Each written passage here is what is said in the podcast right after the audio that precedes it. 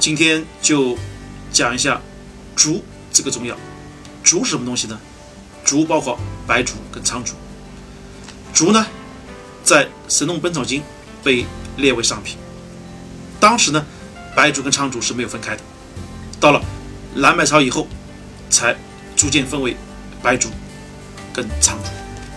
白术呢是来源于菊科植物白术的根茎，味是苦的，性是温的。它是归脾胃经的，具有健脾益气、燥湿利水、止汗、安胎的功效的。它的道地的产地呢，有杭、岳、苏、宣这四个州。杭呢就是现在的余杭，岳呢就是绍兴，苏呢就是安徽潜山，宣呢就是安徽的宣城一带。这是道地产地。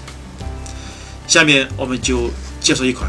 用白术做的这种食疗法，很多现在这种因为下焦湿热或者是湿痹导致的那种腰腿痛，这个方呢就是用白术跟生薏仁来配伍做粥。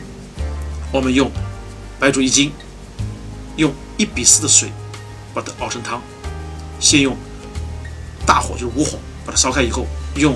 这种小火文火再煮二十分钟，我们取出这个白术，只留这个汤汁，然后在汤汁中呢，我们再倒入这个生的薏仁这个半斤，再放入砂锅里面慢慢煮，熬成粥，趁热去喝它，对那些下焦有湿热的这些腰痛的患者是有一定的帮助作用。